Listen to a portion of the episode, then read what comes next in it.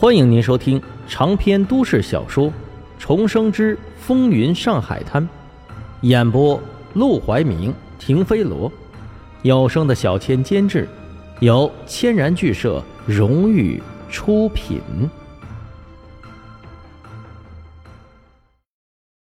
第一百零二章下药。沈广川已经吓得满头大汗，不住的朝沈宝使着眼色。这孩子今天是怎么了？路上背了十遍，进黄公馆又多背了一遍。他还嘱咐了好多遍，等见了林桂生，一个字都不要多说，只要把沈梦生教给他的说辞一字不漏的全背下来就行了。他到底在干什么？夫人，我我叫沈宝，我是沈梦生的弟弟。我哥，他有话让我带给你。林桂生诧异的看向沈宝。倒是没想到，这个冒失的愣头青，竟然是会办事、会说话、会看眼色的沈梦生的弟弟。不过，对于沈梦生，他还是有几分信任的。什么话？说吧。林桂生背对着沈宝的时候，沈宝还能吱声，但现在林桂生转过了身，一双月牙似的眼睛含笑看着他，他的大脑。却忽然一片空白，背得滚瓜烂熟的说辞，一个字都不记得了。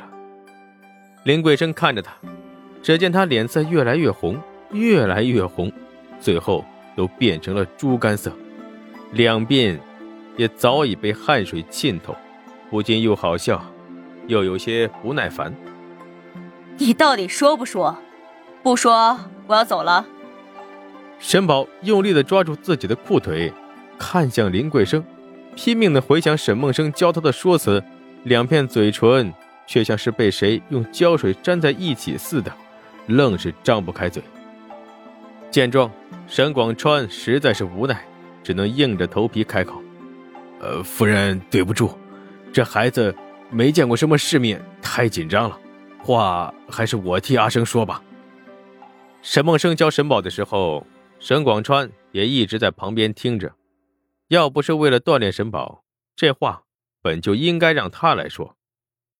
呃，夫人，阿生知道您有一个浴室生意不怎么好，他又答应您，想送您一份特别的助理。思来想去，决定帮您把浴室盘活。林桂生本来有些不耐烦，都想走了，听到这话，又感兴趣的留了下来。他手上有不少生意，浴室只是其中之一。他虽然不怎么上心，也完全不重视，可放在那儿总是亏钱，也不是什么好事。若真能有盘活的法子，他自然喜悦。阿生说，客人不愿意去，主要是因为不想洗女人剩下的汤水。现在您就算不去了，客人们也不信，所以呀，要盘活您的浴室。就得让客人们相信，他们用的汤水是头汤。林桂生点着头，继续说。但空口无凭，而且这种事儿，往往越解释越糊涂。要解决呀，只有一个办法，那就是釜底抽薪，把浴室的三楼直接改成女子浴室。女子浴室，林桂生这一惊却是非同小可。泡澡，这可是男人的爱好。有几个女人愿意大庭广众、赤身裸体的一起挤在一个水池子里？再说了，他愿意去，是因为浴池是他的地盘，他可以清场，还可以洗头汤，又干净又安全。可别的女人就不同了，下面都是来泡澡的臭男人，很多还都是流氓。干净的女人们，怎么可能愿意去用别人剩下的热水泡澡呢？沈广川。急着解释，阿生说：“女子浴室并非不可行，只要解决好三个问题就行。第一是单独在后门设置直通女子浴室的入口，不和男人混用；第二，不建大众浴室，设置隔间浴桶；第三，提供美容服务，顺便还能卖卖雪花膏，单卖一罐五十，但涂一次就要十块。”他怕林桂生没听完就走，急急忙忙的一口气给说了出来。说完。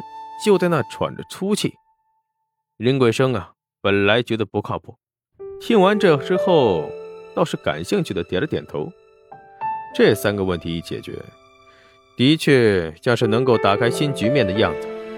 而且卖雪花膏的主意尤其有趣。要知道，这年头雪花膏可不便宜，便是那些杂牌货，一罐也要五六十。稍微好一点的，尤其洋人用的那些，少说也要两三百。普通女人哪里用得起呀？但若是他们过生日、参加什么聚会，临时需要装点一番，倒是可以去女子浴室洗漱一番，花十块钱涂一次好的雪花膏，也能豁得出去。想到这儿，林鬼生笑了笑：“好，我知道了。”你回去告诉阿生，谢谢他的这份贺礼，我很满意。沈广川连忙点头：“不敢不敢，能为夫人效力，这是阿生的荣幸。不过夫人，这事儿虽然是阿生对您的一片孝心，但要让两位老爷知道了，恐怕会误会阿生，所以还请夫人保密。这其中的道理，林桂生。”倒是比沈广川和沈宝知道的还要清楚，他了然的一笑：“这你放心，我不会害阿生的。”说完这话，这一回林桂生是真走了。等他离开，沈广川立即长长的舒了口气，他转过身瞪向沈宝，一脸恨铁不成钢。但此时的沈宝却仍然痴痴的注视着林桂生的背影，舍不得移开目光。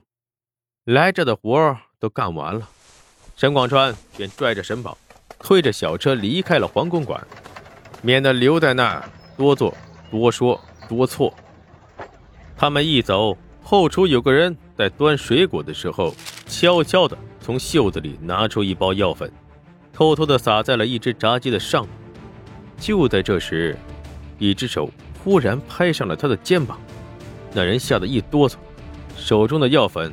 顿时撒了个精光，全都倒在了那一只炸鸡的上面。你在干什么呢？没，没，没什么。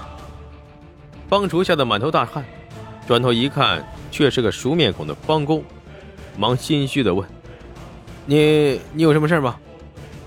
帮工见他鬼鬼祟祟，只觉得他一定是做了不该干的事，但也懒得过问。啊，有个客人给夫人准备了一份贺礼。要找人帮忙搭戏台子，你没事的话过来帮个忙。呃，搭搭戏台，呃，提前咋没说呀？谁知道啊？他忽然提议，老爷也答应了。咱们管那么多干什么？走吧，东西多，赶紧的，别耽误了事。帮厨看了一眼那只撒满药粉的炸鸡，是犹豫不决。这药会不会撒的有点多了？谁万一吃了，直接拉死在茅厕里怎么办？